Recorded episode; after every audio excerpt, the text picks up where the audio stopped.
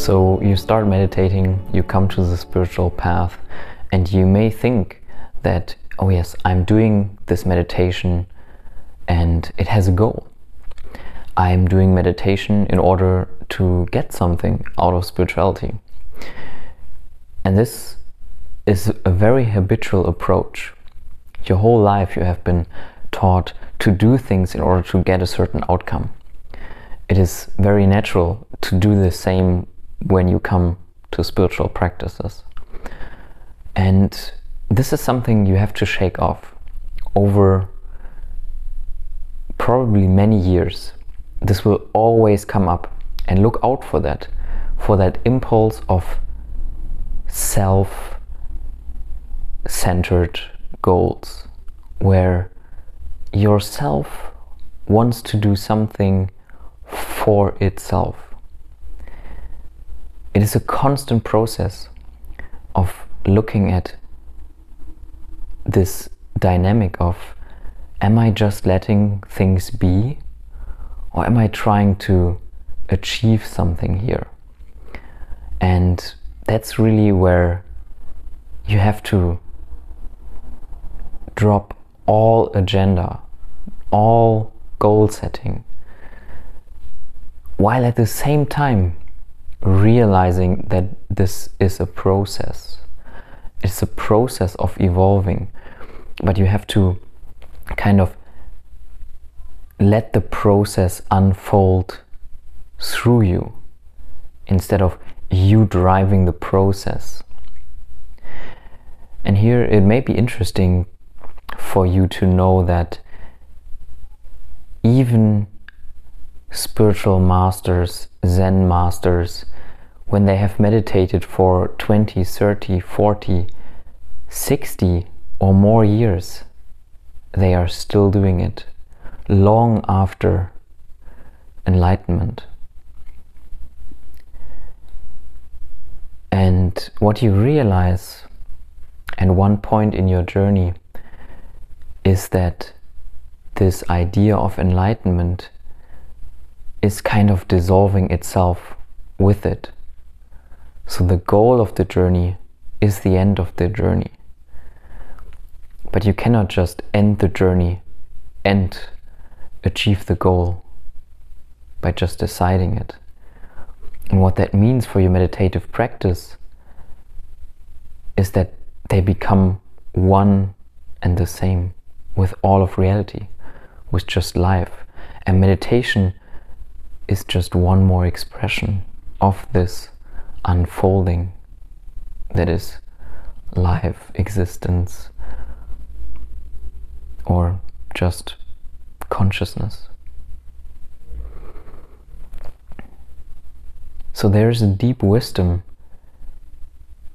in continuing to meditate, even though you may feel that, oh, yes, I have achieved something, something really profound here, and now I know everything. But actually, you will realize that there is no end to this journey. There will be an ever more refinement of your understanding, of your ability to see clearly in every situation. And there will be even more to discover even more identification to dissolve, even after you have seen your true self. I continue to meditate, even though I had deep insights. But those insights don't dissolve all attachment, all habitual unfolding of behavior in one instance. It's not like all those mental tendencies get erased by just seeing how things actually are. It's more like a profound insight of how much is still in the way of you being able to fully embody that truth and where you are now. How much there's to do from what you just realized in moments of awakening to make those shine through every aspect of your reality, every aspect of your life and your experiences. So realize it is an ongoing process. And you can also think of it like like a habit, like a some hobby that is very dear to you. And imagine you do that for 10 years. And you have learned everything about it. You have read so much. You have studied it so deeply. You have come to love it. You have made it a part of you. And that's not going to end. That's not going to fall away. It, it's going to transform completely. As I mentioned in the beginning, the approach you take to your meditation that will change drastically. And even what you think about what meditation is, that will change. You will come to an understanding that is so different from where you start out that you can still understand why you did certain things and how you were seeing the world, but they will be difficult to see to see them as true anymore or impossible let's say because they are replaced by this deeper knowing of what is just true and that's one of the interesting aspects of truth. Truth cannot be hurt by anything. And you will have experienced that already before. Once you know something for certain, it's unshakable. Whatever anybody comes, whatever anybody tells you when they come to you and speak about a certain topic which you know for certain, it cannot be challenged by anything else but the truth itself.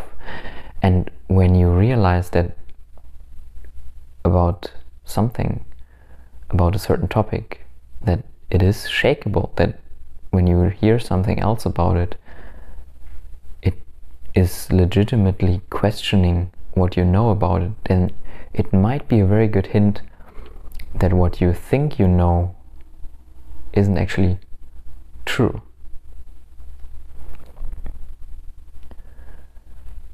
So there will come a point where there is so much clarity for you about your whole path, about what meditation is, of how you do it, what you should do, that it will feel like rock solid you will become, you will know for sure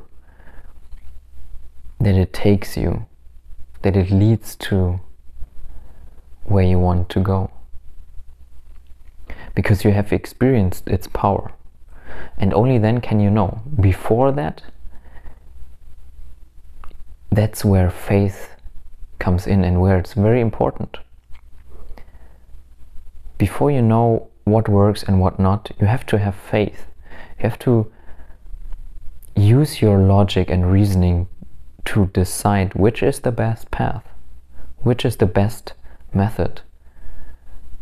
And then pick the one that just seems to be the best, which makes the most sense to you. And then you have to trust that it works. you will resonate with certain teachings and teachers, and through your own investigation, your own trial and error, you will find that which takes you there, which works. And by realizing that meditation will be with you, very likely for the rest of your life, you can relax into it. You can relax into the practice and be very content that even the smallest increments of increasing difficulty are enough. You are thankful for every opportunity for insight and for everything that manifests and unfolds and changes you, changes your behavior, and insight, whether deep or shallow, in the face of a lifelong practice, you will realize how valuable all of that is.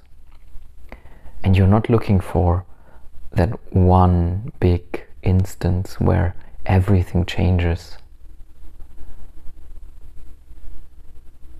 Because that actually stands in the way of you achieving the mastery, achieving and putting in the time and effort that's required.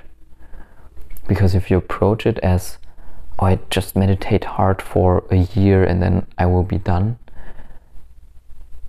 you will end the journey in frustration.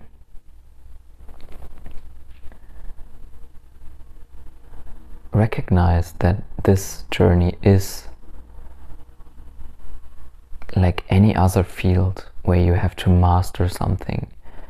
It's about putting in the time and right effort to master these skills, the techniques. And then, yes, you will have great, deep insights and transformative experiences. But usually, they come with the same insight that even though this was a great change, a great, deep, transformative insight, it also shows you where to go, how much more there is to achieve, how your personality, how yourself is still in so many ways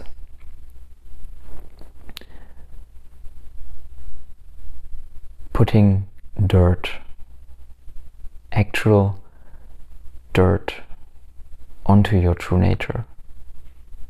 How much it distorts the beauty of this pure, peaceful being that you are at the core.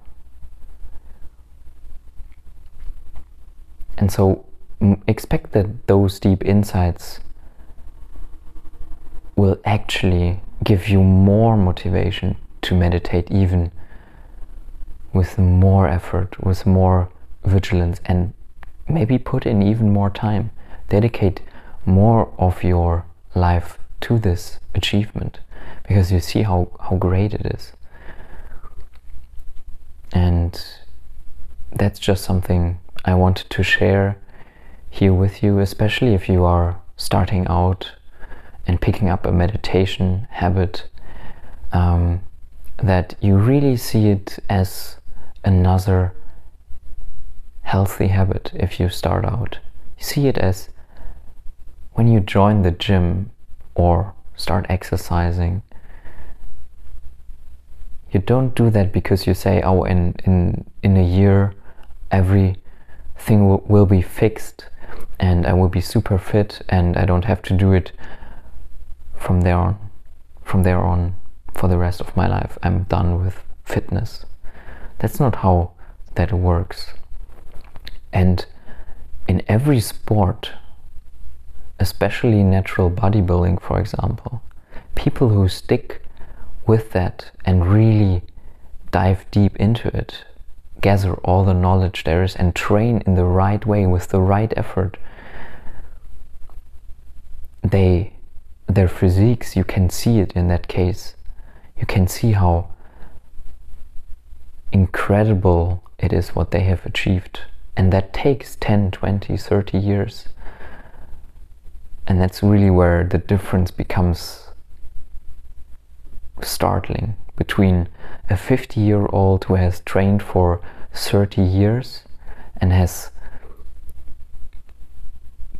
let this practice and this training influence all of his life eats right eats well doesn't drink alcohol cares for his body how healthy he is the way he looks how fit he is that will be in the top 1% of people Because, yeah, there are many who go to the gym, but they don't put in the right effort. They don't really want to be the best version of themselves. And even though this might sound very counterintuitive and co- contradicting to what I said before, that your goals in meditation shouldn't be self driven, they should have no self agenda. That is what is absolutely necessary. But from the point of view of surrendering yourself to the process. And that's very subtle. You might be confused now because even though my example was in bodybuilding, natural bodybuilding, where many people think that's so egocentric, so ego driven and desire driven, it can actually be uh, it can be a very selfless practice where you refine your physique because once you have trained for like five or even 10 years you have achieved like 80 90% of the muscle growth you will ever get. But then maybe the last 10% or the last 20% people who put still who put in the effort to even get to that that will make all the difference in how people perceive it. And the same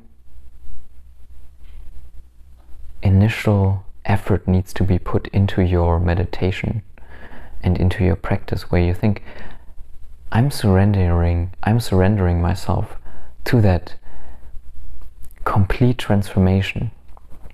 I let this practice transform myself into something great. Maybe i cannot e- yet fathom what it will be like but i will just trust and surrender myself to that process.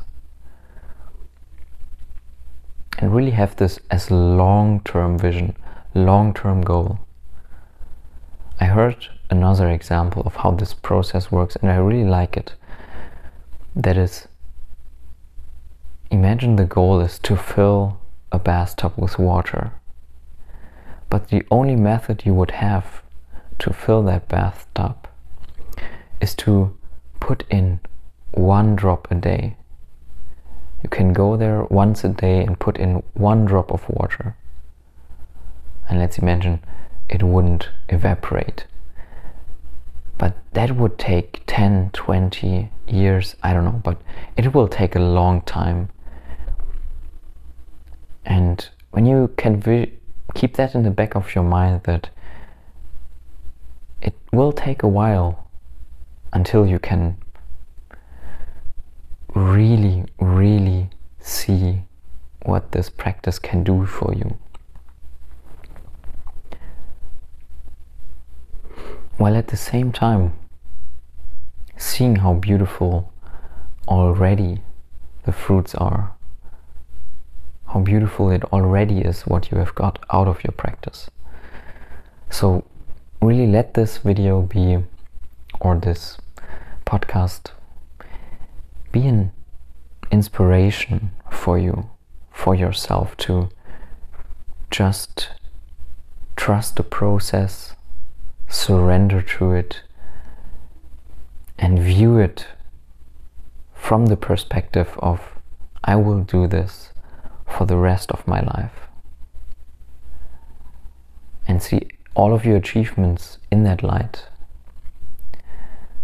So, with that, thank you for watching and see you in the next video. Goodbye.